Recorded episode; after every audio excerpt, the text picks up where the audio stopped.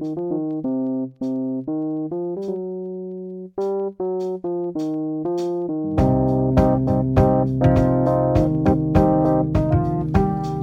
Zuhörerinnen und Zuhörer, herzlich willkommen zu einer neuen Folge Keine Experimente, dem Politik-Podcast für alle und keinen. Hallo Flo. Hallo Sebo und hallo an die Zuhörerinnen und Zuhörer.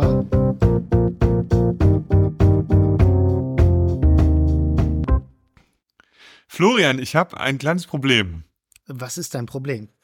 Wir sind ja hier im Rheinland und Das stimmt. Ähm, im Rheinland, wie jeder weiß, wird ja immer Karneval gefeiert. Mhm. Ja, am ersten, am 11.11. geht's los Ja. und dann bis in den Februar rein und so weiter. So, mein Problem ist jetzt, wenn ich mich, wenn ich an äh, Verkleidung denke und wenn ich eine Verkleidung haben will, äh, könnte ich mich ja auch als Pirat verkleiden. Aber wenn ich mich jetzt Ha. als Pirat verkleide, denken alle, ich gehe als Olaf Scholz. Ja, die Gefahr könnte bestehen. Was soll ich dagegen tun? Also, wenn äh, irgendwie die Kunst das Leben imitiert und nicht mehr das Leben, oder die, das Leben die Kunst jetzt viel mehr. Also, ich weiß nicht, ja, stimmt. Du bist nicht mehr Pirat, du bist dann jetzt Olaf Scholz. Ich will aber nicht als Olaf Scholz gehen. Ja, das sind so Dilemma, die Dilemma, mit denen wir uns so konfrontieren müssen, denke ich.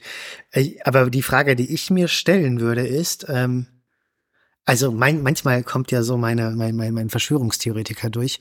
Möchte Olaf Scholz vielleicht äh, einfach nur die Realität verkörpern, wie er sie gerne hätte? Ich bin jetzt der Pirat und sage jetzt äh, Ich gehe stark davon aus. Ich meine, er hat auch schon äh, einmal die, Parteipirat.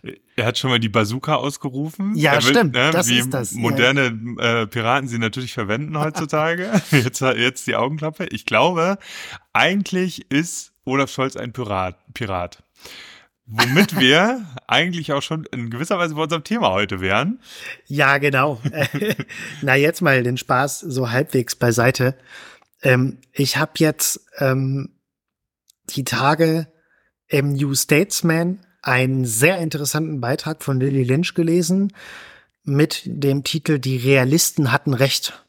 Ja, ähm, und was Lynch einfach in ihrem Essay äh, beschreibt, ist jetzt, also es geht natürlich um den Krieg in der Ukraine und um den Umstand und sie analysiert verschiedenste ähm, englischsprachige Newspaper, Washington Post und so weiter und sie analysiert jetzt, wie der mediale Ton ein bisschen kippt. Ja? Okay. Also wie jetzt so ein bisschen Kritik in die Sache reinkommt, wie hochrangige Militärgeneräle auf einmal sagen, ja, Gegenoffensive lief doch nicht so, wie wir es wollten. Und das ist natürlich jetzt erstmal, ne, das ist äh, tragisch, aber äh, eigentlich wird man sich ja dann aus Gerechtigkeitsgründen doch wünschen, dass die Ukraine schaffen würde, das ist klar. Aber es spricht natürlich etwas an, was ähm, wir vielleicht auch schon vorher mal ein bisschen thematisiert haben, dieser, diese Romantisierung des Krieges, ja, die hier in unserem medialen Diskurs teilweise ähm, irgendwie auf einmal stattgefunden hat. Sie kämpfen für unsere Freiheit. Jeder einzelne Ukrainer möchte kämpfen. Und Bevor jetzt, bevor jetzt alle Zuhörerinnen und Zuhörer überhaupt nicht mehr wissen, was abgeht, dass Olaf Scholz ein Pirat ist, darauf komme ich später nochmal zurück. Wir Ja. müssen den Gedanken jetzt erstmal entwickeln. Nein, nein, nein, nein, genau. Und äh, wir werden im Laufe der Folge darauf zurückkommen, äh, was das eigentlich mit unserer Folge heute zu tun hat. die, die Verknüpfung mache ich gleich noch. Ich muss ja erstmal, das ist jetzt ein Kontext. Und Okay. Jetzt ist es so, dass eben äh, immer deutlicher wird, auch im, im westlichen Diskurs, sage ich mal, dass diese vielbeschworene Gegenoffensive scheinbar nicht äh, sehr in Stocken gerät und der Westen jetzt wirklich harte Fragen stellen muss, was diesen Krieg betrifft. Und dazu schreibt Lynch unter anderem, und in diesem Zusammenhang würde ich sie gerne zitieren, wenn die Realität nüchterner wird, lohnt es sich zu fragen, warum westliche Regierung und Medien den Krieg in der Ukraine so eifrig unterstützen. Der Autor Richard Seymour hat vorgeschlagen, dass es dabei zum Teil um Identitätsbildung ging, wobei die Ukraine ein idealisiertes Europa oder sogar die Demokratie selbst verkörpert, während Russland für orientalischen Despotismus und Autoritarismus steht. Der Krieg verkörpert somit den vermeintlichen zivilisatorischen Kampf zwischen Demokratien und Autokratien, der von Samuel Huntington theoretisiert und von der Regierung Biden durch Initiativen wie den Gipfel für Demokratie gefördert wird. Die Diese jährliche Veranstaltung zielt darauf ab, die Demokratie im eigenen Land zu erneuern und Autokratien im Ausland entgegenzutreten, was die Kontinuität zwischen der liberalen Opposition gegen die vermeintlich autoritären Ambitionen von Donald Trump und Russlands Krieg in der Ukraine unterstreicht. Zitat Ende. Kleine Anmerkung, wenn sie sich auf Huntington bezieht, dann ähm, bezieht sie sich auf Huntingtons äh, populäres Werk ähm, Clash, Clash of, Cultures. Clash of Civ- Civilizations, Civilizations. ja, ja. Genau, also so quasi Kampf der Kulturen in Deutschen, glaube ich, in der Übersetzung. Ja. Ähm, einflussreiches Werk eines bekannten Politik. Ähm, Historikers von der Harvard-Uni, glaube ich, was in den, wann erschien das, glaube ich, 90er Jahre. Ja. Und da ging es halt um die These, ähm, nicht, also im Gegensatz zu Fukuyama, Ende der Geschichte, liberale Demokratie siegt, sondern eher dieses Kampf der Kulturen. Ja, es Ja. gibt Autokratie, Demokratie. Was wir jetzt ja So. mittlerweile im Zuge des Krieges auch hören. Aber also Moment jetzt mal. Das, was du jetzt dargestellt hast, das ist so ein bisschen das Bild, wie es zu Anfang des Ukraine-Kriegs dargestellt war, oder? Der Ukraine-Krieg geht los und wir haben, äh, wir haben so ein bisschen ähm, diese, diese Idee von dem, was du gerade gesagt hast, Kampf der Kulturen und so weiter, Genau. äh, Demokratie gegen Autokratie. Sie kämpfen auch für wir- unsere Freiheit, aber es wird nicht Freiheit näher definiert, ja. Genau. Und das Argument ist jetzt, diese Fassade, Die bröckelt, so ein langsam, weil die. Realität Einzug erhält. Es Ja. gab ja schon immer bekannte Politikwissenschaftler, zum Beispiel auch wie John Mersheimer, die ja als die Realisten gelten in den USA, die gesagt haben, aber deren Argumentation ist eben nicht, wie jetzt zum Beispiel unsere, wäre, ähm, naja, wir sollten jetzt einfach auch das Blutvergießen mal versuchen zu stoppen und einen Atomkrieg verhindern, sondern deren Argumentation ist, nein, wir sollten die ähm, US-amerikanischen Militärressourcen aus der Ukraine, Ukraine rausziehen, um halt China äh, zu konfrontieren. Das sind so, das ist die sogenannte realistische Position. Ja, die ist natürlich nochmal ausdifferenziert, aber das wird gemeinhin darunter verstanden. Also die sind nicht pazifistisch oder so, sondern denen geht's schon, äh, die sind auch nicht per se gegen Krieg, sondern denen, denen geht's eher darum, dass äh, die US-Amerikaner irgendwie ähm, gegen China antreten können. Ja, ja? genau. Aber also ich würde es jetzt als hawkisch bezeichnen. Aber oder klar, die Hawks, genau. Ja. Ähm, aber hier, wenn sie natürlich über die Re Ernüchterung äh, spricht, oder wie ich es eben zitiert habe, wenn die Realität nüchterner wird, dann spricht sie natürlich schon von einem Desillusionierungserlebnis Lynch, also Lynch in ihrem Text, was der Westen jetzt durchlebt, weil man, man hat es ja auch privat gehört, da gibt's ja divergierende Meinungen, wo die gesagt, lasst es doch wenigstens warten bis zur Offensive und dann klappt's nicht. Und jetzt auch jetzt bei dem äh, Genau, also die- G20-Gipfel hat man gemerkt, auf einmal, wie dann doch irgendwie eine verhaltenere Äußerung herrscht und Zelensky natürlich auch eine Wuttirade darauf hatte. Äh, Ja, genau. Also Äh, es ist ja, es, scheint sich so darzustellen. Ich habe gelesen, dass die ähm, die russischen Besatzer eben diese große große Gebiete der Teile der Ukraine, die sie eben besetzen, äh, sehr stark vermint haben. Und das äh, hindert ein schnelles Voranschreiten der neueren Offensive. Äh, ich ich glaube, militärisch sind die Russen zumindest, was meine Quellen so sagen, gar nicht unbedingt die stärkere Armee. Äh, Allerdings eben durch diese durch diese Verminung des ähm, des dieses Korridors oder der Grenze da äh, in einer stärkeren Position. Ähm, nichtsdestotrotz hat sich jetzt die das Parlament dazu entschlossen, das deutsche Parlament, die Ukraine bis 2032 weiterhin zu, finanziell und militärisch zu unterstützen. Mhm. Ne? Also das sind äh, neun Jahre noch von jetzt. Das ist schon eine, eine große Hausnummer. Okay. Aber wir wollen jetzt auch nicht notwendigerweise über, also wir wollen ja jetzt kein Also- Gespräch über Strategie führen und wir wollen auch kein, Mhm. wir, wir wollen jetzt über so ein bisschen über Ideologie sprechen und über, ja, im, im besten Sinne eigentlich Erkenntnistheorie auch. Ja, wie wie äh, wird ein bestimmtes Bild in der Gesellschaft von einer Sache konstruiert oder nicht? ich würde den Fokus ein bisschen shiften, nicht Bisschen anders, ja. auf die Ideologie, sondern auf die, okay, die Ideologie ist ja eine Verzerrung der Wirklichkeit oder eine bewusst falsche Darstellung auch, wenn, je nachdem, welchen Theoretiker du heranziehst, da gibt es verschiedene Auffassungen, aber gemeinhin auch von Staaten zum Beispiel repräsentiert, um die Bevölkerung konform zu halten, ja. Ich würde aber gerne auf die Diskrepanz hinweisen zwischen der Realität, wie sie ist, und wie wir Menschen sie gerne hätten. Dabei verstehe ich unter wir Menschen dich und mich als Individuum, aber auch die Journalisten, die Politiker, die im Diskurs verwickelt sind. Okay. Und wir als Individuen, die durch diese Ku- Diskurse wiederum beeinflusst sind. Also aus dem Grund nicht Ideologie, weil es quasi nicht von oben herab. Und weil es nicht immer, um, weil es auch unbewusst ist, weil es nicht Ja. immer bewusst ist. Okay. Ja? So, und jetzt sind wir bei Olaf Scholz als Piraten. wenn wir jetzt einfach sagen, naja, Olaf Scholz, ihr habt die Augenklappe gesehen, er hat von der Bazooka gesprochen. In Wirklichkeit ist er ein Pirat. Es ist die Realität, wie er sie gerne hätte. Wie wir sie gerne hätten. Oder wie wir sie gerne hätten. Ja, Oder so. vielleicht auch wie er sie gerne hätte, ich weiß nicht. Naja, jetzt Spaß beiseite, um zu Lynchs Text zurückzukehren. Sie sagt ja jetzt, jetzt ist so ein Realismus im Diskurs ähm, eingekehrt und jetzt ist halt die Frage, ähm, dieses, dieses, böse Erwachen, so was der Westen jetzt hat, okay, ähm, jetzt vielleicht ein langer, harter Abnutzungskrieg und, ähm, und, und, und sie thematisiert ja auch am Anfang, wie gesagt, gab es ja dieses Narrativ Demokratie gegen Autokratie oder die kämpfen, jeder einzelne Ukrainer möchte kämpfen, hat man bei Lanz in Talkshows gesehen. Jetzt sehen wir halt, was sie auch zitiert, Berichte von Leuten, die desertieren, die vor dem Tod einfach fliehen möchten, die nicht kämpfen möchten. Es gibt Berichte dafür, dass Leute bei Freunden in der Ukraine unterkommen, weil sie halt von den Leuten ähm, fliehen, dass sie halt nicht äh, von den ähm, Behörden halt fliehen, die die zum Kämpfen zwingen. Aber ich muss auch dazu sagen, interessanterweise, Ja. diese Berichte, ich habe die in den deutschen Medien auch wahrgenommen, aber die stehen in Verbindung mit der Korruption in der Ukraine. Ja, Weißt du, dieses Auch. kam erst auf, dass man sich quasi aus dem Draft, also auf dem, aus dem Einzug in die Armee herauskaufen kann. mhm. Und als dann dieser ähm, der, der Militärchef und alle, ich glaube, alle Chefs der Einzugsbehörden dahin entlassen wurden, da kam erst dieses Thema auf, dass vielleicht doch nicht alle Ukrainer kämpfen wollen. ja.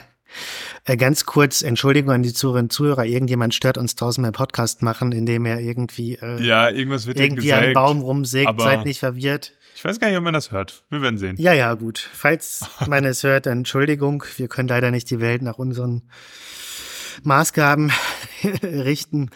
Ähm, also, meine These ist jetzt folgende, um mal auf den Punkt zu kommen. Wir haben Narrative entwickelt im medialen Diskurs, im privaten Diskurs, der medial beeinflusst ist. Die Ukrainer kämpfen für unsere Werte. Sie möchten alle kämpfen. Und jetzt sehen wir auf einmal, nee, das ist gar nicht so. Und das stellt Lynch in ihren Beitrag sehr schön dar und sie zieht, ähm, sie zieht auch ganz viele Quellen heran aus namhaften amerikanischen Zeitschriften, werden sie als Literatur verlinken. Also ich empfehle jeden diesen Beitrag mal durchzulesen. Aber jetzt ist verlinken. folgende, genau, wir werden das verlinken. Folgende Sache, was jetzt Lynch eigentlich hier beschreibt, ist, dass ein recht bekanntes Konzept auch in der, ähm, naja, sage ich mal, poststrukturalistischen, postmodernen ähm, Theoriebildung, was unter anderem auch von Baudrillard ähm, entwickelt wurde und Hyperrealität oder sich als Hyperrealität bezeichnen lässt. Hyperrealität, ähm, da hat Baudrillard sich auch auf mediale Diskurse äh, bezogen, was dann in der fulminanten oder provokanten These mündete, den Golfkrieg gibt es nicht. Aber damit wollte Baudrillard nicht die Existenz des Golfkrieges anzweifeln, sondern vielmehr die Art der Darstellung, ja. Und Hyperrealität bezeichnet erst einmal, ähm, ja, dass ein Abbild von etwas erzeugt wird, was es in der Realität, was in der Realität eigentlich nicht, oder was der Realität ähm, nicht standhält oder in der Realität nicht vorhanden ist, ja, sondern vielmehr, er nennt es Simulacrum, eine Art Simulation der Realität.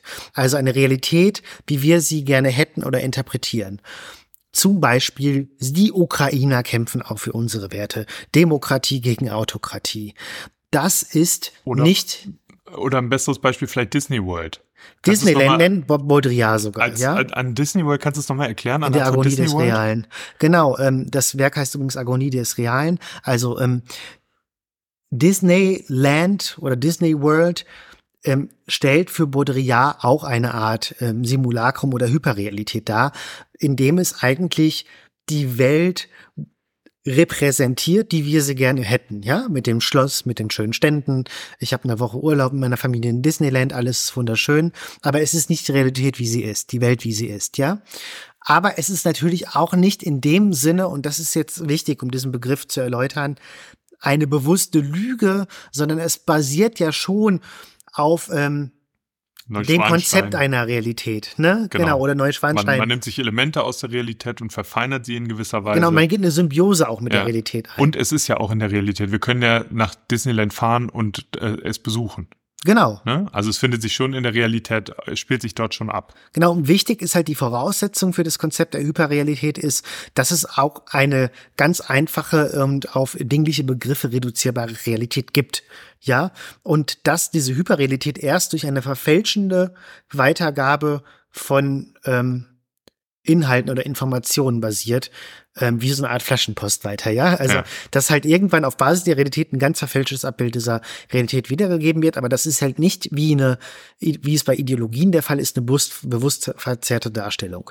Wir haben gerade Disneyland genannt, aber jetzt gerade auch bei dem Krieg in der Ukraine. Ähm, es ist eben, in der Realität hält diese These halt nicht stand, dass jeder einzelne Ukrainer für unsere westlichen Werte kämpfen will, ja. Und dann was natürlich auch zeigt, dass das, das eine Art der Hyperrealität ist. Was ist und was sind unsere Freiheiten und unsere Werte? Ja, die ja auch, wir haben den Fall Assange mal gemacht, durch Kontradiktionen geprägt sind.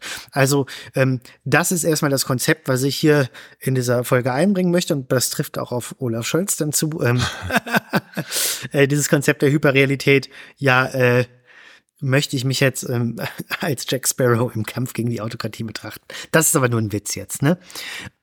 Was ich jetzt, ich möchte jetzt eher auf den Inhalt der Folge einsteigen. Es geht ja um BRICS, aber ähm, das wird gleich auch noch eine wichtige Rolle spielen, das Konzept der Hyperrealität, wenn wir uns damit beschäftigen, dass es jetzt viele Länder gibt, die nicht die Position vertreten, die wir eigentlich gerne, äh, wo, wo wir eigentlich uns wünschen würden, dass sie sie vertreten, also die westliche. Es gab in dem Philosophiemagazin jetzt ähm, vor einiger Zeit ähm, von Theresa Schubink einen sehr lesenswerten Essay, wo sie nochmal darauf eingeht, warum wir uns in unserer gegenwärtigen politischen Lage in einer Lage befinden, die durch das ähm, Konzept der Hyperrealität gekennzeichnet ist. Ich zitiere sie. Auch hierzulande haben wohl manche die Ausläufer der Schockwelle des Ukraine-Kriegs gespürt und eine leise Ahnung vom Fronterlebnis bekommen. Durch die Begegnung mit Geflüchteten oder allein durch die Tatsache, dass es Krieg in Europa gibt. Zugleich aber erleben wir den Krieg in erster Linie medial vermittelt. Er wird dadurch tendenziell von der Sphäre der Hyperrealität absorbiert. Das verbindet den Krieg mit der Corona-Krise. Statt einer Konfrontation mit Leiden und Sterben brachte sie für viele vor allem symbolisch Kämpfe. Auch aus dem Krieg gehen neue Zeichenspiele und Möglichkeiten der Profilierung hervor. Die Menschen staffieren ihre Identitäten frisch aus, etwa mit ukrainischer Flagge und Ferntraumatisierung. Auf TikTok generieren Kriegsvideos, von denen viele gefälscht sind, Millionen Views. Die Irrealisierung des Krieges ist jedoch eine reale Gefahr. Durch sie lässt sich leichthin und ohne Bewusstsein für die Konsequenzen in Talkshows fordern, den Himmel über der Ukraine zu schließen. Zitat Ende. Ja. Ich wollte das, sorry, dass ich dich jetzt nochmal abgelenkt habe von unserem Hauptthema, weil hiermit wollte ich nochmal ich, endgültig das Prinzip der Hyperrealität ja, eindeuten. Auf ich ich finde, das, das illustriert das halt nochmal ganz schön, ne? weil wir wissen, wir wissen natürlich, es gibt in der Ukraine Leute, die kämpfen wollen. Ja. Und der Krieg ist auch real. Das mhm. ist ja klar. Genauso wie Corona real ist und auch viele Leute an Corona gestorben sind. Aber mhm. es gibt neben diesen Realitäten auch immer noch etwas mehr. Ja? Genau. Es gibt, äh, es gibt Interpretations- Kämpfe sozusagen, Interpretationsspielräume. Und die werden ähm, dann durch, äh, durch verschiedene Leute besetzt und ähm, genau, und, und setzen dieser Realität nochmal etwas Zusätzliches obendrauf. Das ist genau richtig, was du sagst. Und das ist das Schöne, was Schuwink so treffend und intelligent auch anmerkt, dass natürlich, auch wenn man nicht, wenn es sich nicht um eine bewusste Verfälschung der Realität handelt, dass eine Hyperrealität irgendwann zu einer Irrealisierung führt. Ah, also, ah, ja. dass die Realität, also die Realität ist nicht mehr, dass dann da Leute freudig auf die Straße gehen, denken, ah, wir kämpfen für die Demokratie. Die Realität ist am Ende, die wir auch seltener sehen, dass Menschen verstümmelt werden, dass Menschen sterben jeden Tag und dass brutalste Verbrechen an der Menschlichkeit stattfinden. Es gibt ja kaum was brutal. Es gibt eigentlich nichts brutaleres als Krieg, ja. wenn man sich vorstellt im Zwischenmenschlichen. Und das wird dran, irgendwann ne? verklärt, ja. einfach, ja. Und das war mir nochmal wichtig, weil dieses Konzept der Hyperrealität, also die Diskrepanz zwischen der Realität, wie wir sie gerne hätten und wie sie tatsächlich ist. Das, denke ich, ist vielleicht auch eine unterkomplexe, aber eine Minimaldefinition, was das Konzept mit ausmacht. Sehen wir auch in anderen Kontexten im Moment. Und dann mit kommen wir auch zum Thema BRICS über. Aha, okay. um, was natürlich auch im entferntesten Sinne auch mit dieser Thematik zusammenhängt. Jetzt ist es natürlich so, dass ähm, die BRICS erstmal, um das zu definieren, die BRICS-Staaten, also BRICS ist erstmal B-R-I-C-S, eine Abkürzung für die Länder Brasilien, Russland, Indien, China und Südafrika, stellen jetzt erstmal eine Vereinigung zwischen diesen Staaten dar und ähm, Jetzt, also ab Januar 2024, deswegen waren sie auch die vergangenen Tage, waren sie wieder sehr präsent in den Medien, sollen die BRICS erweitert werden. BRICS Plus. BRICS Plus, genau mit den Staaten Argentinien, Ägypten, Äthiopien, Iran, Saudi-Arabien und den Vereinigten Arabischen Emiraten. Mhm. Das ist jetzt interessant, weil jetzt, wenn man den Diskurs genau betrachtet, bildet sich jetzt so eine Art Gegengewicht zum Beispiel zu den G7, ja, also mhm. zu den westlich orientierten Staaten. Nur wenn man jetzt sich die BRICS-Staaten genau anguckt, ist es auch ein recht heterogener Haufen, vor allem wenn man sich anguckt, wer jetzt dazugekommen ist. Ich glaube, ne? die, die Bezeichnung ist ja eigentlich oder die, die Konstellation ist ja eigentlich erstmal eine ökonomische oder mhm. ursprünglich ökonomische. Ja, ja also Endolarisierung und so. Große, das sind große Schwellenländer, die eben äh, es von dem man erwartet hatte oder von dem man es immer noch erwartet, dass sie zu diesen sogenannten Middle-Income-Countries äh, zählen würden. Ne? Also oder oder High-Income-Countries sogar. Ne? Also wie zum Beispiel Deutschland, USA, Japan etc. Genau. Und jetzt ist es aber halt natürlich so, dass, ähm, ähm, was heißt natürlich, es ist halt so, dass sie sich Anfang Juni in Südafrika getroffen haben, um eben nicht nur diese besagten durch das BRICS Plus Bündnis neue Mitglieder aufzunehmen, sondern auch eine neue Währung aufzubauen, die halt eben auch eine Alternative zum SWIFT-Abkommen bietet mitunter, was ja durch die Sanktionen so, äh, wurde dann ja Russland teilweise auch getroffen. Man genau. möchte jetzt so den Dollar umgehen und sich nicht von den Dollar abhängen. Ja, das sind unterschiedliche Sachen. Äh, ja. SWIFT ist ja natürlich eine, eine, ein Zahlungsmechanismus, mhm. ja, also äh, SWIFT-Abkommen, mit dem man äh, Russland jetzt neuerdings getroffen hat. Der Iran ist schon sehr ja. lange davon mhm. äh, betroffen. Das heißt, in, äh, im Iran zum Beispiel kannst du auch nicht mit normalen äh, so Kreditkarten und so weiter bezahlen. Da musst du dann äh, irgendwie äh, sehr viel Geld mitnehmen, wenn du da äh, unterwegs bist. Ne? Und die Dollarhegemonie abzuschaffen, ist natürlich äh, klar, ist ein anderes, ein andere äh, Geschichte, aber äh, gehört im weitesten Sinne natürlich auch zur, zur Finanzpolitik dazu. Man möchte, man möchte sich schon halt von diesen Dependenzen auch ähm, befreien. Genau, die wollen sich Abhängigkeit, die wollen sich von Abhängigkeiten befreien. Man äh, hat das ja gesehen im äh, oder äh, ja Russland ähm, hatte sehr viele, Do sehr hohe Dollarreserven durch die durch den Verkauf von Öl am Anfang des mhm. Kriegs und äh, hatte eigentlich gehofft, damit den Krieg finanzieren zu können. Diese wurden jedoch dann eingefroren. Ja. Ähm, was bedeutet, dass Russland da keinen Zugriff drauf hatte oder hat. Genau. Äh, und ich denke davon, ne, wenn du halt keine Dollarhegemonie hast als äh, USA, dann äh, und das nicht die bestimmte Weltwährung ist, dann kannst du solche Ma Sachen halt einfach nicht mehr machen. Genau, und das ist ja diese Schwächung, die ist ja genau darauf abgezielt. Und jetzt ist es natürlich so, erstmal war es am Anfang ein rein ökonomisches Bündnis, nur jetzt natürlich warum sage ich oft natürlich, das geziemt sich nicht für einen Philosophen. Äh, sind keine Naturgesetze. Jetzt im Zuge des Angriffskriegs auf der Ukraine, auf die Ukraine, ähm, wundern sich halt viele westliche Länder, weil in Afrika und so weiter sind die Länder mindestens neutral oder auch, äh, also was den Krieg betrifft, möchten keine Haltung beziehen, wie der Westen es gerne wollen würde, oder ähm, sind halt auf der Seite Russlands. Also sie beziehen nicht die westliche Haltung, ne? Das ist ja, ja, genau. Also sie sind entweder neutral äh, und unterhalten sich oder äh, haben tatsächlich eine Position, dass sie eher äh, äh, auch konträr der westlichen ja. sind.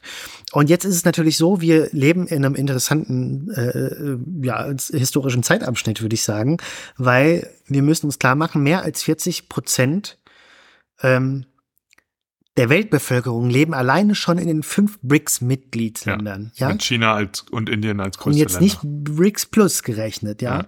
Und ähm, mittlerweile ist es natürlich so, dass ähm, Natürlich, das ist ja der Running Gag. Ja, jetzt, hast du, jetzt hast du dich drauf äh, dass, eingeschossen. Dass ähm, der Anteil am Weltbruttosozialprodukt der G7-Länder, ja, also der liberalen Welt, wenn man so möchte, also G7, Deutschland, Frankreich, Großbritannien, Italien, Japan, Kanada und USA, ähm, von rund 50 Prozent Anfang der 80er Jahre auf heute 30 Prozent gesunken ist, ja. Aber in den BRICS-Ländern hat eine umgekehrte Entwicklung stattgefunden. Ihr Anteil am globalen Bruttosozialprodukt ist jetzt mittlerweile im Jahr, also nicht mittlerweile, das war vor einem Jahr schon, ähm, auf 31,5 Prozent gestiegen. Und jetzt kommen die Länder dazu. Also to put a long story short, ich wollte die Zahlen nur mal kurz nennen. Es findet wirtschaftlicher Aufstieg statt, während im Westen eine Art, naja, Abstiegstendenz zu verorten ist. Ja. Und wenn jetzt die BRICS-Staaten halt je nachdem, ähm, wenn die jetzt noch sich ähm, ähm, also größer werden, auch von den Einwohnern, dann äh, kann das schon auf gerade von dem Hintergrund, dass auch China dabei ist, aufstehende Macht, obwohl die auch ihre Probleme haben, aber kann schon zu einer umgekehrten Entwicklung führen. Ja, und das ist jetzt ähm, insofern interessant. Jetzt war Lavrov neulich ähm, im Neu-Delhi beim G20-Gipfel und hat äh, sich sehr erfreut geäußert, dass ähm, er hat es wörtlich gesagt, dass keine Ukrainisierung im Diskurs vernehmbar war und dass er es erfreulich fand, dass die westlichen Staaten quasi, ich paraphrasiere ihn, jetzt äh, irgendwie einsehen, ähm, ähm, dass ihr Kolonialismus doch gar keinen Sinn macht so und mhm. ähm, hat quasi so ähm, jetzt ähm, äh, die Meinung dieser Länder als antihegemonialen Kampf dargestellt. Jetzt was auch fast schon Hyperrealität ist, ne? Weil die Russen haben ja auch eine lange Kolonialgeschichte. Ich meine, mit der Kolonialisierung der äh, Sibiriens und, und den östlichen Teilen Russlands ist es, kann man auch als Kolonialismus bezeichnen. Ja, auf jeden Fall. Ich will jetzt nur Folgendes sagen. Besonders gefährlich ist es immer, wenn der Feind die Wahrheit spricht. Ich möchte natürlich jetzt nicht ähm, Sergei Lavrov nach dem Mund reden und ihn als äh, Quelle zitieren, ja, die moralisch einwandfreie äh, Statements von sich gibt. Nur natürlich ähm, ist es leider auch eine Realität, dass viele Länder dieser Länder auch den Westen und auch zu Recht als übergriffig empfunden haben. Russland ist natürlich auch ein neokolonialer Akteur, aber ähm, der Westen hat eben auch, wenn man sich jetzt die Situation neulich im Niger anguckt, da sind andere Positionen, ja, also was Frankreich da insbesondere gemacht hat. Ich will damit nur sagen, wir sind natürlich nicht ähm, rein von Schuld. ja, ähm, das muss man bei dieser ganzen Sache äh, mit berücksichtigen, wenn man sich jetzt fragt, oh, da formiert sich ein neues Bündnis, wo der Westen auf einmal denkt, hu, äh, wir haben wirklich in der Form der Hyperrealität gelebt.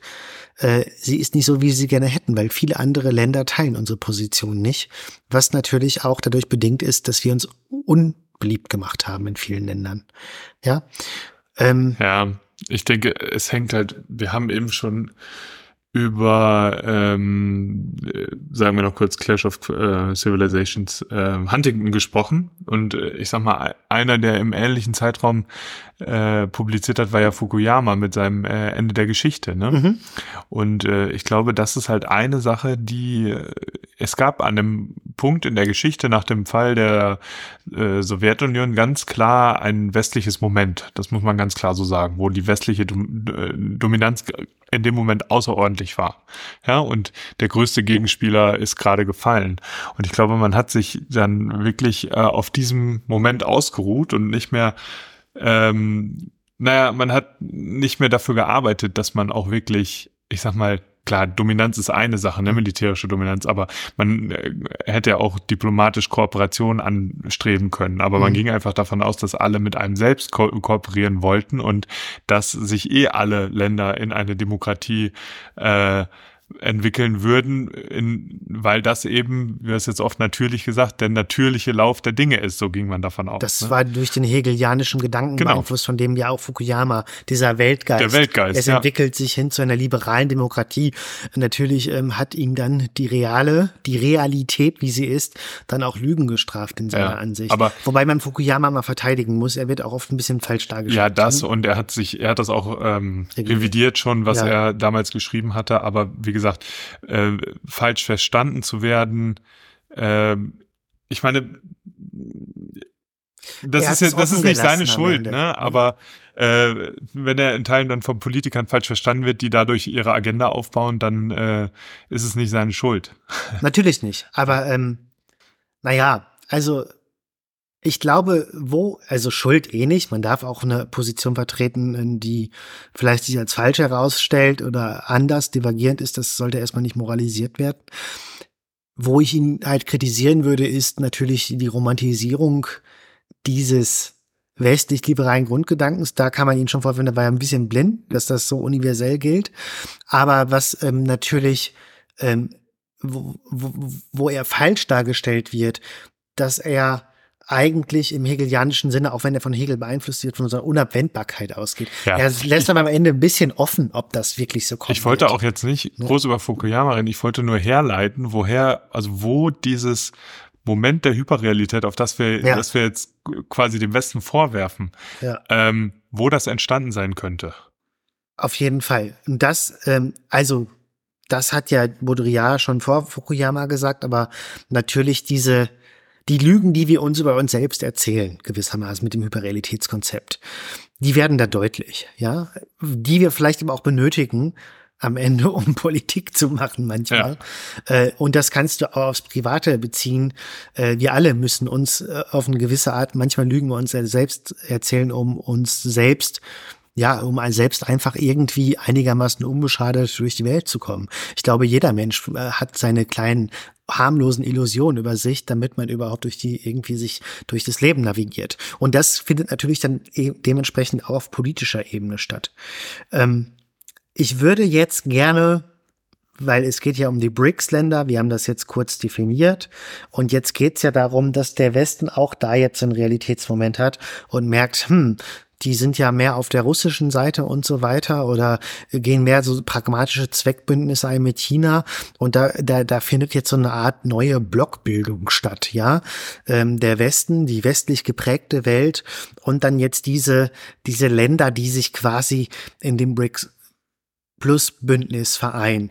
Ich würde jetzt gerne kurz gleich einen Ausschnitt aus einem Interview von unserer äh, Außenministerin Frau Baerbock äh, zeigen, ähm, wo auch deutlich wird, dass gerade in Bezug auf die derzeitige globale Lage, insbesondere was die ähm, BRICS-Staaten betrifft und die Frage, warum sie ähm, von der westlichen Position divergieren, wo auch dann da äh, eine Form der Hyperrealität deutlich wird, die, glaube ich, Frau Baerbock vertritt, insbesondere im Hinblick auf die Frage, ob wir denn alle auf der Welt gerade das Gleiche wollen. Mhm. Ähm, dazu würde ich sie mal kurz abspielen. Wenn wir da aufs Internationale schauen, der G20-Gipfel in Indien hat gestern, da hat die Abschlusserklärung ja nochmal gezeigt, wie viele Länder aber weiterhin nicht davon überzeugt werden können, den russischen Angriffskrieg gegen die Ukraine zu kritisieren erschwert auch eine wertebasierte Außenpolitik, diese Länder zu gewinnen? Ich glaube, wir müssen hier ein bisschen aufpassen, dass wir nicht pauschal Dinge über einen Kamm scheren, die nicht zusammengehören. Bei G20 sind eben Russland und China mit dabei. Deswegen ist klar, dass der Aggressor, nämlich namentlich Russland, auch wenn der russische Präsident nicht mit am Tisch saß, da war ja russische Vertreter mit äh, vor Ort, dass äh, eben dieser Aggressor äh, nicht in einem Abschlussdokument äh, selber erklärt, dass es Kriegsverbrechen, Verbrechen gegen die Menschlichkeit äh, äh, stattfinden in seinem Namen. Sonst würde würde er diese Kriegsverbrechen ja nicht tun. Da ist ein China, was zum Glück deutlich gemacht hat, dass es keine nuklearen Drohungen geben äh, darf, aber was eben auch nicht bereit ist, den Aggressor beim Namen zu nennen. Aber da sind 18 andere Staaten und das hat sich verändert in den letzten anderthalb Jahren, wovon alle sagen, dieser Krieg hat fatale Auswirkungen für die gesamte Welt. Es braucht endlich Frieden in der Ukraine. Länder wie Südafrika zum Beispiel, die sich am Anfang gar nicht positionieren wollen, wo aber jetzt äh, eine Delegation von Afrika afrikanischen Staaten, gerade auch prominent aus Südafrika, nicht nur nach Kiew, sondern nach St. Petersburg gereist ist, um dem russischen Präsidenten deutlich zu machen, der erste Schritt für Frieden wäre es, die verschleppten Kinder, die von Putin verschleppten Kinder zurückzugeben. Und das hat sich geändert in den letzten anderthalb Jahren. Die allergroße Mehrheit auf dieser Welt, so unterschiedlich die Länder sind, ob groß oder klein, ähm, so unterschiedlich auch die Abstimmungen in den Vereinten Nationen sind. Die allergroße Mehrheit auf dieser Welt Welt von Ländern wünscht sich endlich Frieden. Und das wurde auch beim G20-Treffen nochmal unterstrichen. Okay, ich finde es erstmal ein bisschen ähm, bedenklich, muss ich sagen, dass Russland und China irgendwie in einen Topf geworfen werden. Ja. Also da war nicht nur der Aggressor Russland, sondern auch China. Und die werden so in einem Satz genannt, als, als wäre das jetzt irgendwie das Gleiche. Also ich möchte eins noch vorweg schicken ich finde es immer so ein bisschen entmündigend für uns als Rezipienten, wenn die ganze Zeit gesagt wird, Russland der Aggressor, der Aggressor. wir wissen doch, dass Russland der Aggressor ist. Ja, das ist immer dieses so, dieser verbrecherische Angriffskrieg.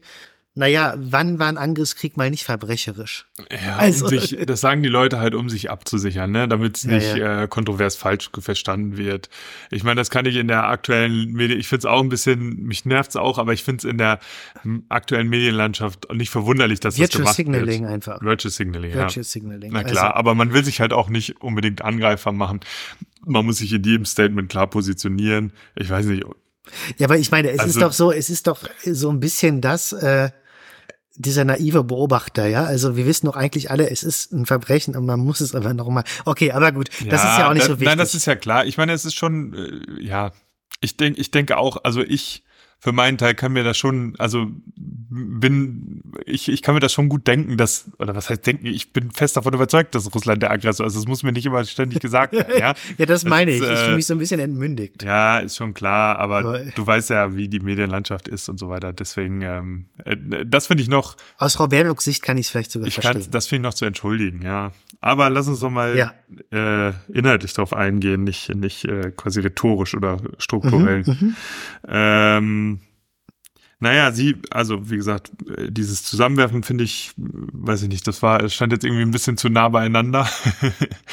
ähm, und dann sagt sie halt, ähm, die 18 anderen Staaten, die auch dabei waren, die ähm, naja, nehmen halt sozusagen die Auswirkungen zur Kenntnis und die wollen jetzt auch Frieden. Genau. So. Ähm, ja, alle wollen immer Frieden. Auch genau. Russland will Frieden, ja. Aber ja. Frieden heißt halt für äh, unterschiedliche Akteure in äh, einem Krieg etwas anderes. Für Russland heißt Kriegen, äh, Frieden dann halt, dass die Unterwerfung, die, die Unterwerfung der ganzen Ukraine oder die äh, Unterwerfung der, von Teilen äh, der Ukraine und so weiter. Und naja, gut, jetzt müsste, jetzt hätte Baerbock halt vielleicht noch dazu sagen müssen, klar, ihre Position kennen wir, ne? Wahrscheinlich die äh, Reinstitutionierung der Grenzen von, wann war das, 92 oder sowas. Ähm, aber was heißt Frieden? Das sagt sie halt dann auch nicht der, an der Stelle. Ne? Also für mich wird hier viel zu leicht mit sehr wichtigen Begriffen hantiert. Ja, also ja, Frieden möchte jeder, dann gibt's auch das Argument, damit werden dann immer Pazifisten irgendwie angegriffen. Ja, Russland will ja auch Frieden, aber ich finde, das ist auch so, das kann man dann auch schnell ins Feld führen, um zu sagen, keine Verhandlung. Aber es ist natürlich so, was du sagst. Russland stellt sich etwas aus unserer Sicht natürlich zu Recht nichts Wünschenswertes unter Frieden vor die Ukraine auch was anderes, am liebsten komplett das Land zurückerobern. Der Westen auch wiederum was anderes oder auch im Westen gibt es dann, würde ich sagen, mehr eine Spaltung auch. Ähm, nur was sie so ein bisschen verkennt, dass halt diese anderen Länder, die sie jetzt einfach so quasi mit in ähm, wie soll ich das formulieren, in so eine Sippenhaft nimmt, ja, dass die ja ihre Position eh teilen würden. Ich habe mich drauf, ich habe mich drüber aufgeregt, dass Russland und China zusammen genannt werden, aber dann sind halt einfach noch 18 andere Länder, die einfach und die in wollen ja quasi das gleiche wie wir, die so wollen, Frieden. Ja, ja, das sind alles, ja, ja, ja. Und äh, das ist eigentlich, das ist eigentlich schon in gewisser Weise wieder kolonialistisches Denken, oder? Ja, das meine ich wieder mit Hyperrealität. Dann wird so irgendwie ähm, das so, es ist schon irreal und dann, dann hört man halt so jetzt das Statement von Frau Baerbock und dann wundert man sich so, verdammt, warum verbünden die sich jetzt hier in diesem BRICS Plus Bündnis auf einmal und und äh, wollen irgendwie ähm, wahrscheinlich sogar mehr als nur ein wirtschaftliches äh, äh, Gegenpol zum Westen darstellen und sehen sich vielleicht teilweise als ähm, antihegemoniales Projekt. Und dann fragt man sich plötzlich, gut, denn diese Realität, mit der wir konfrontiert sind, steht dann schon in eklatanter Diskrepanz zu dem, was Frau Baerbock hier sagt. Hm. Ja?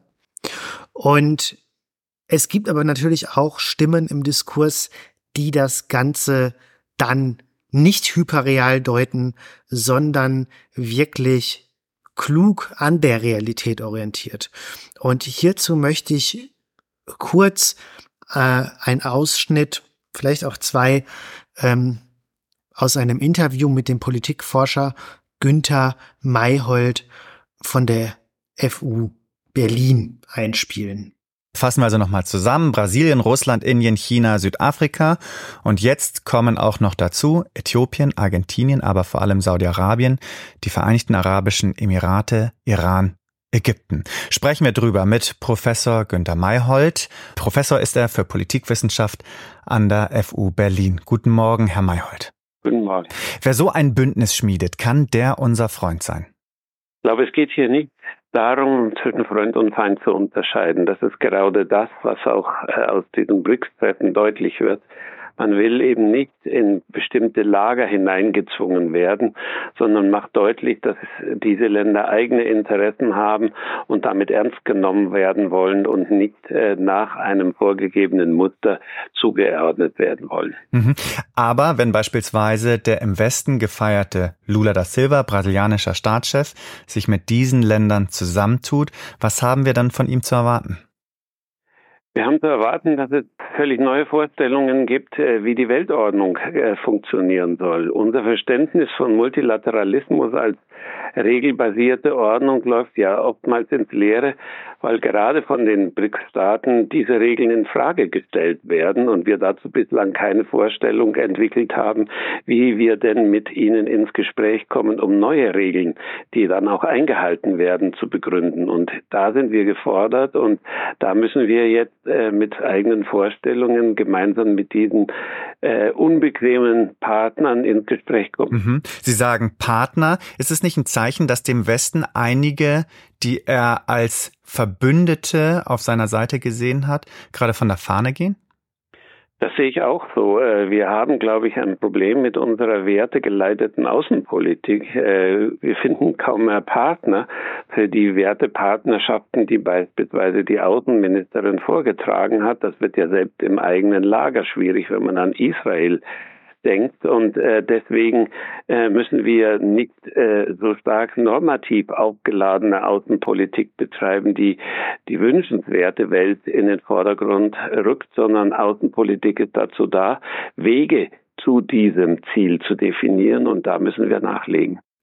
Ich fände es ganz gut, wenn er sagt, er geht nochmal gegen dieses Konzept der wertegeleiteten Außenpolitik. Also wir brauchen eine Politik, die nicht die wünschenswerte Welt in Vordergrund rückt. Oder also nochmal außenpolitischer Pragmatismus. Ja, genau. Oder einfach eine Politik, die nicht das Disneyland aus der eigenen Sicht auf der Welt errichten will, ja. Ähm, da, was immer wichtig dabei ist, dabei geht es ja nicht darum, dass wir unsere Werte aufgeben. Unsere westlichen, die wir hier leben. Es geht ja in der Außenpolitik eben nicht um, ähm, ja, um, um, um, um die Politik, die wir selber auf nationaler Ebene führen. Und ich finde, das ist ein wichtiger Punkt, weil anders, ähm, wenn man nicht einen gewissen Pragmatismus in diesen Fragen verfolgt, ist mir auch nicht ersichtlich, wie man da auch zusammenkommen sollte sonst. Genau, weil äh, im Prinzip ist es ja, ähm, also wertgeleitete Auto Außenpolitik oder wie sie dann halt auch bei uns jetzt neuerdings heißt, feministische Außenpolitik, okay. ist, äh, ist ja das, ähm, äh, quasi du hast einen Wert, ein Ideal, das du für mhm. das Höchste hältst, nachdem du, an dem du alles orientierst. Ja, das ist natürlich in zweierlei Maß problematisch, ne? Weil nach, ja.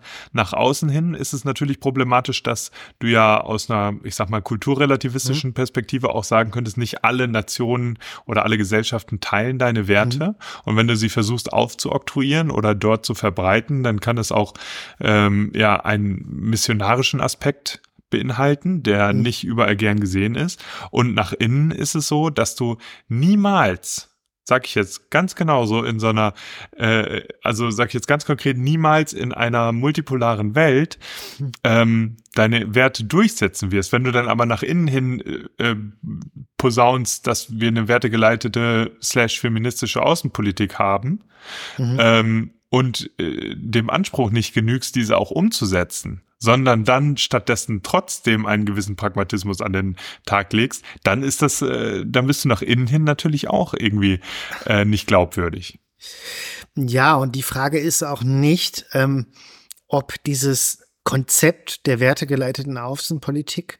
Ich meine, natürlich, die Inhalte der wertegeleiteten Außenpolitik, die unterschreibe ich auch als jemand, der in einem westlichen Kulturkreis groß geworden ist. Ich finde Liberalismus ja. alles auch toll. Es geht nicht darum, dass man diese Werte die äh, da postuliert werden, irgendwie diskreditieren möchte. Nur wenn man jetzt auf globaler Ebene operiert, ja. um nochmal zur Hyperrealität zu kommen, ist die Frage, ob man damit nicht ein Abbild von etwas schafft, was es auf globaler Ebene in der Realität nicht gibt. Weil eben ganz andere normative Grundvorstellungen davon herrschen, wie die Welt jetzt zu sein hat. Und man könnte ja auch einfach fragen, was steht an erster Stelle? Ja. ja. also wenn wir äh, pragmatisch agieren und im Hintergrund stehen unsere Werte und wir gucken mal, wo wir sie anbringen können und vielleicht können wir dann sukzessivere irgendwelche Leute davon überzeugen, wenn wir dann wirklich daran festhalten und alle äh, konsensual denken, dass das wirklich der richtige Wert ist. Ne? Dann mhm. ist das vielleicht was anderes, als zu sagen und groß rumzuposaunen, unsere Werte stehen an erster Stelle und wir machen nichts, außer unsere Werte zu verfolgen. Genau. Ne? Was mir aber noch wichtig ist, dass man jetzt auch nicht in so eine kulturrelativistische Position verfällt. Ja, jede Kultur, es gibt keine universellere Moral, jede macht es anders. Nein, das würde ich explizit ablehnen.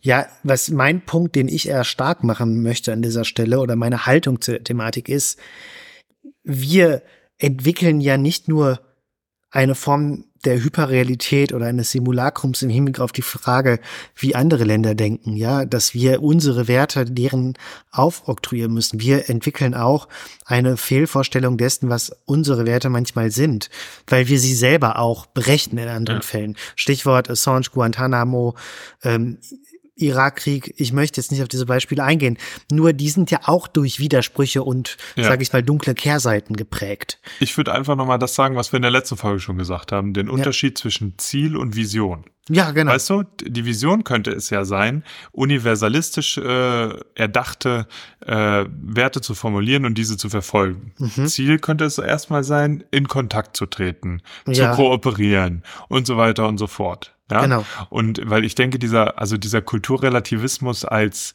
äh, Justifikation von bestimmten Werten, das normativ ist es falsch. Ja, das ist aber Realität. Also ich, empirisch, ich meine, ja. Genau, empirisch ist es Realität, aber ja. normativ äh, würde ich sagen, dass man doch schon den, dem, dem Universalismus nachgehen sollte. Genau, und dann ne? muss man aber auch fragen, was sind jetzt die universellen Werte? Genau, ne? das ist ja auch ne? wieder ein verhandlungsdeliberativer äh, Prozess dann einfach. Ne? Genau. Ähm, ja, und das ist jetzt, äh, denke ich mal, interessant, was Mayhold sagt. Ne? Ähm, wir müssen da einfach äh, eine Art des Pragmatismus mehr an den Tag legen. Und ich würde noch gern ihn einmal einspielen jetzt, und weil er da sich am Ende auch die, also die wichtige Frage stellt, es geht um ökonomische Sachverhalte einfach und das muss man begreifen lernen. Auffällig ist ja auch, dass viele Staaten beziehungsweise wir können auch sagen Regime dabei sind in diesem BRICS Plus Verbund, die sich bis vor kurzem noch Spinnefeind gewesen sind. Iran und Saudi-Arabien beispielsweise. Was sagt das aus? Sagt aus, dass äh, diese Länder sich vor allem auch dort darum zusammenschließen, um ihre wirtschaftliche Entwicklung voranzubekommen. Iran ist ein wichtiger Handelspartner, Ölpartner. Äh, auch die Saudi-Arabien ist natürlich ein finanzkräftiger Partner für die BRICS-Bank. Also hier werden verschiedene Dimensionen der eigenen Entwicklung in den Vordergrund gerückt, die nicht notwendigerweise unseren Interessen entsprechen.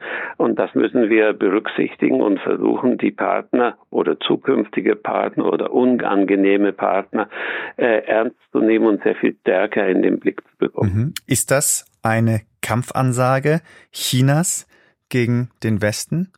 Es ist zumindest ein äh, Hinweis darauf, dass ein ganz anderes Selbstbewusstsein vorhanden ist, dass man nicht mehr stillschweigend davon ausgehen kann, dass das westliche Ordnungsmodell äh, allgemein akzeptiert wird. Aber wir sehen natürlich auch, viele Länder werden den Westen nicht einfach in die Ecke stellen. Sie haben materielle und inhaltliche Beziehungen zum Westen und wollen den Austausch führen, aber nicht notwendigerweise nur nach den Standards des Westens. Aber das ist ja, was China will, was natürlich auch Russland will, dass sich dieser Staatenverbund langfristig zu einem Gegengewicht zur G7 entwickelt. Also im Prinzip wieder ein Zurück zur bipolaren Welt von früher. Ist das realistisch?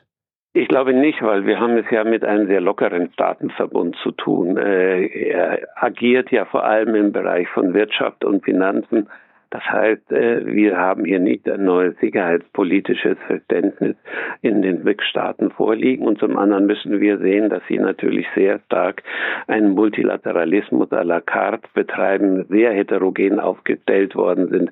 Also hier gibt es zwar einen zentralen Akteur wie China, aber auch gleichzeitig Gegenspieler wie Indien, äh, wie Südafrika, die nicht notwendigerweise das chinesische Leitbild äh, als das ihre betrachten. Ja, äh, ich finde dieser Punkt, den ähm, Herr Mayhold hier macht, ist, der ist nochmal extrem wichtig, ja. Das ist ja jetzt auch nicht, das widerspricht dann auch diesem, dieser Fehlvorstellung, Demokratie, Autokratie, es ist ja selber ein äußerst heterogenes Bündnis. Ja. Und es geht auch wirklich dort um Wirtschaftsinteressen und das zeigt nochmal, das wurde auch schon im Ansatz durch Corona deutlich, wie global wir verflechtet sind einfach, ja. Und ähm, das finde ich, muss man auch mal wieder sich äh, klar machen, wenn wir äh, von neuen äh, Blockbildungen sprechen, die vielleicht empirisch auch irgend auf einer Ebene schon entstehen, aber die jetzt nicht einfach nur ideologiegetrieben sind. Ich glaube, man darf halt nicht sofort sagen, nur weil sie nicht für uns sind, sind sie gleich gegen uns. Ja. Ne? Also es gibt doch immer noch größere Unterschiede und auch, wie du sagst, Verflechtungen als ähm, da hat sich jetzt ein neuer Block gebildet. Ne? Das ist jetzt mhm. die neue Sowjetunion gegen äh, oder oder der neue Warschauer Pakt gegen äh, gegen die NATO oder was weiß ich was. Ne? Ich glaube, so einfach ist das nicht. Insbesondere nicht bei äh, bei vielen der afrikanischen Ländern, die da mitwirken. Ne? Absolut. Ja. Ähm, ich würde jetzt gerne, äh, bevor wir dann auch gleich, denke ich, zum Ende kommen, äh, nochmal äh, einen interessanten Gedanken am Ende stark machen. Und zwar beziehe ich mich da auf einen Text im Philosophiemagazin von Moritz Rudolf, ähm, wo er aber jetzt auch sagt, natürlich neigt man jetzt schnell zu dieser Ansicht. Und die möchte ich natürlich auch nicht stark machen. Ja, der Westen, man könnte jetzt auch in so ein über-Ich-Reflexe fallen. Wir haben doch zu viel falsch gemacht und jetzt ja. sind die Länder alle gegen uns und wir sind eigentlich Heuchler und so ein bisschen, meine, dass, dass, man sich als äh, in der Täterrolle als Opfer inszeniert oder so. Weißt du? Ja, genau. Ich meine, ich die Kritik, äh, die Selbstkritik muss beim Westen einsetzen. Ja. Ne? Also nur die Frage ist, er, er, er macht jetzt mal den Punkt stark unter Bezugnahme auch auf Adorno naja, diese jetzt bei den BRICS-Staaten, ich meine mit Russland und China schon mal eh nicht, aber auch bei den anderen eher ambivalent, man muss sich jetzt auch nicht denken, dass da irgendwelche moralisch höheren Einsichten sind, die erkennen, oh, der falsche Westen und wir schließen es jetzt hier an. Ne? Also er meint, da braucht man moralisch auch nicht zu viel erwarten. Und, äh, und dazu zitiere ich mal kurz ähm, ähm, Rudolf ähm, mit folgende äh, folgende Passage. Ich zitiere. Geschichtsphilosophisch sollte man daher nicht zu viel von den BRICS erwarten. Sie sind kein Ideenclub, sondern eine Vereinigung aufstrebender Mächte, die die Welt nicht verändern, sondern jetzt endlich für ihre Zwecke einspannen wollen. Damit bestätigen sie eine Befürchtung, die Theodor W. Adorno vor 70 Jahren hatte, als er die Modernisierung des Orients und all der Gebiete beobachtete, für die man nicht umsonst den Namen Entwicklungsländer erfunden hat. Für aufregende Gedanken ist hier nämlich kein Platz. Adorno wörtlich, das Verlangen nach rascher Produktionssteigerung in den zurückgebliebenen Land zeitigte diktatorisch straffe Administration. So ist zu befürchten, es werde die Einbeziehung der nicht-okzidentalen Völker in die Auseinandersetzung der Industriegesellschaft an sich längst an der Zeit, weniger der Befreiten zugutekommen als der rationalen Steigerung von Produktion und Verkehr und der bescheidenen Hebung des Lebensstandards. Anstatt von den vorkapitalistischen Völkern sich Wunder zu erwarten, sollten die Reifen vor deren Nüchternheit, ihrem vollen Sinn fürs Bewährte und für die Erfolge des Abendlandes auf der Hut sein. Zitat Ende. Ja. Äh, to put a long story short, äh, es werden einfach nur die Interessen verfolgt, die wir auch haben, auf eine gewisse Art von diesen Ländern. Und man merkt jetzt einfach, dass man sich in diesem Bündnis oder erhofft sich von gewissen Ländern, es geht jetzt nicht um Russland und China, dass man diese Interessen dort leichter verfolgen kann. Ja, dass man sich im Kapitalismus global integriert. Ja, natürlich. Und im, im Prinzip, das spricht ja auch dafür, ne, für eigentlich für einen gewissen Universalismus. Wir sind ja alle Menschen und wir verfolgen im Prinzip dann doch unabhängig von unserer Kultur ähnliche Ziele, auch wenn wir es gerne oder als Mittel zu diesem Zweck es so aussehen lassen wollen, dass wir unterschiedliche oder grob unterschiedliche Ziele haben. Ja, ne? genau. Ähm, ja. Und ähm, ja, das, das wäre nochmal so ein Abschlussgedanke, ja. Also äh, Rudolf sagt dann im weiteren äh, Text auch eigentlich, ähm, dass die BRICS vielleicht einfach das trojanische Pferd des Nordens sind, ja, also des globalen Nordens in dem Sinne, dass er halt sagt, na ja, ähm, sie ähm, ähm, zeigen eigentlich auf eine gewisse Art, ähm, dass wir jetzt durch die BRICS unsere eigene Vergangenheit vorgeführt bekommen. Auf eine gewisse Art. Ja. Und dass sie einfach aufholen wollen. Und dass man vielleicht, das kann man aus Rudolfs Text als Konklusion nehmen. Und den Gedanken finde ich hochinteressant, dass es nicht sinnvoll ist, jetzt äh, Länder der BRICS aus westlicher äh, Perspektive einfach nur zu kritisieren oder aus unserer Perspektive, ja. sondern anhand deren Handelns eine Selbstkritik zu äußern. Also, dass ja, man das auf die also, eigene Perspektive reflektiert. Ich meine, man kann ja beides tun. Ja. Ne, man kann ja erstens vielleicht die BRICS-Länder nicht kritisieren, nur weil sie jetzt bei den BRICS dabei sind, sondern immer noch die als individuelle mhm. Länder betrachten. Ne? Nicht so ja. wie Baerbock, die gerade 18 Länder einfach in einen genau, äh, Korb geschmissen hat. Äh, man kann gleichzeitig Selbstkritik. Klar, also äh, Russland kritisieren natürlich jetzt. Ja, das ne? ist ja nochmal was anderes. Russland ja, ist immer noch was anderes als Brasilien. Nicht nur, weil die eben. zusammen. Das wollte ich auch korrigieren, sind, ne? ja, ja. Ähm, ich meine, das ist ja wichtig. Man kann auf sich selbst schauen sowieso immer, die Selbstkritik. Wir, wir können die Dinge ja parallel laufen lassen. Wir müssen uns ja gar nicht entscheiden. Ja. Ne? Und ähm, ja, in, in gewisser Weise, klar, das sollte äh, für uns, also es muss, was heißt uns, aber äh, ich sag mal, die westlichen Länder, wie sie immer genannt werden, die müssen sich jetzt halt mal an den Kopf packen und fragen, wo geht's hin? Wollen sie nicht auch vielleicht mal äh, das Gute, was sie von allen anderen erwarten, dann ernsthaft vorleben? Ja, könnten sie ja auch tun, ne? Ja. Ähm, ja, und ich glaube auch nicht, dass jetzt so eine verhärtete Blockbildung zu erwarten ist wie beim Warschauer Pakt und der NATO. Ne, das, also das hoffe ich einerseits nicht, ja. aber das erwarte ich auch nicht in dem Sinne. Nee, das denke ich auch es, nicht. Es ist auch viel Symbolismus. Gerade zwischen China und Indien, die sind ja echt da ist ja auch da. Da gab es schon, ich sag mal, Grenz, Kriege, kriegerische äh, Auseinandersetzungen an der Grenze. Ne? Da sind Leute gestorben. Ja. Und das sind zwei Atommächte. Also klar. Also ich meine, wie gesagt, da ist vielleicht nochmal dieser Aspekt der Heterogenität auch der BRICS-Staaten wichtig. Ja. Aber dieser Gedanke, den ich vielleicht nochmal, weil der ist schwer zu fassen, stark machen wollte, ist, ähm, in der Untat des Gegenübers, die wir moralisch verurteilen, entdecken wir zugleich unsere eigene Untat. Ja. Ja, oder wie. Ähm, Sollten wir zumindest. Das wird ja, ich meine, den Prozess habe ich jetzt bei, bei Baerbock zum Beispiel noch nicht gehört.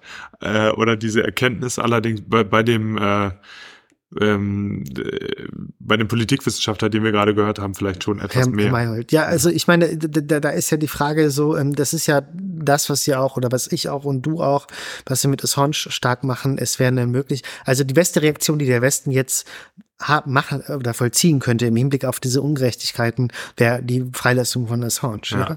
Und ähm, ich denke mir so, ich glaube, Freud war es, es stand was jedenfalls der Psychoanalyse, äh, ich paraphrasiere den Spruch, um den Faschismus zu bekämpfen, muss man den eigenen Fas Faschisten zuerst bekämpfen.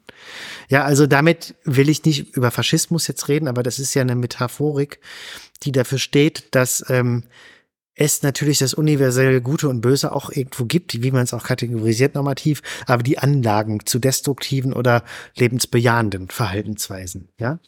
Und ähm, Mhm. Sobald wir in Konfrontation mit ähm, etwas treten, was ähm, unseren Auffassungen erstmal ähm, diametral entgegengesetzt scheint, müssen wir aber auch uns klar machen, dass unsere Auffassungen auch immer ähm, auch ein Resultat historischer Prozesse sind, aber auch immer ihre dunkle Kehrseite haben. Mhm. Ja? Das heißt, ähm, das wurde jetzt nochmal, ich habe es angerissen, in der Situation im Niger deutlich. Dann gibt es jetzt ähm, westliche Kommentatoren, die sagen, okay, es ist destabilisiert und so weiter. Liest man jetzt afrikanische Zeitungen in der Gegend, dann wird aber auch ähm, deutlich, dass natürlich auch gegen Frankreich Ressentiments herrschen. Das, also ich will nur sagen, dass wir auch durch Widersprüche gekennzeichnet sind. Und dadurch heißt es nicht, okay, wir sind jetzt alle auch genauso böse oder gut. Ich will damit nur sagen, das Eintreten für die Werte, der Kampf für Werte ähm, beginnt damit, dass man äh, die eigenen Widersprüche bekämpft. Mhm. Und das ist der Startpunkt. Und dann kann man weitergehen. Oder vielleicht zumindest mal reflektiert. Ne? Ich meine, Ja. sie direkt loszuwerden, ist, ich weiß nicht, ob das überhaupt möglich ist. Nein, werten wir nicht. Aber, ähm, aber dass man sie wenigstens mal reflektiert, anspricht, äh, vielleicht etwas dagegen tut, ja. ja. Ja, gut. Gut, ich It's a- merke, ich werde auch müde gerade. It's a complicated world we live in. Also, ich glaube, wir haben allerdings äh, jetzt die Kurve ganz gut, die Bresche ganz gut geschlagen zwischen den BRICS und der Hyperrealität und der, auch der deutschen Und Außenpolitik. der Augenklappe zu Olaf Scholz. Und ganz natürlich, ganz wichtig, der Augenklappe von Olaf Scholz, der, wie in unserer Hyperrealität jetzt der Fall ist, der ja eigentlich ein Pirat ist, ne? Nee, ich glaube, die Konklusion sollte lauten, äh, zieht euer Piratenkostüm aus, kommt mit der Realität an, seht sie, wie sie ist. Aber das ist ja Karneval. Ich meine, das ist ja auch eine Form von Hyperrealität. ja gut, nicht wir im Rheinland, wir Realität wollen auch sein. mal die, die Aufhebung des Realen. Genau, Ja, aber wir wollen uns als Piraten verkleiden und nicht als Olaf Scholz. Wild und frei singen wir Köller Ahoi. Alles klar, Leute, lasst es euch gut gehen. Ja, äh, seid nicht zu glücklich. Konfrontiert euch mit der Realität. Nein, Spaß.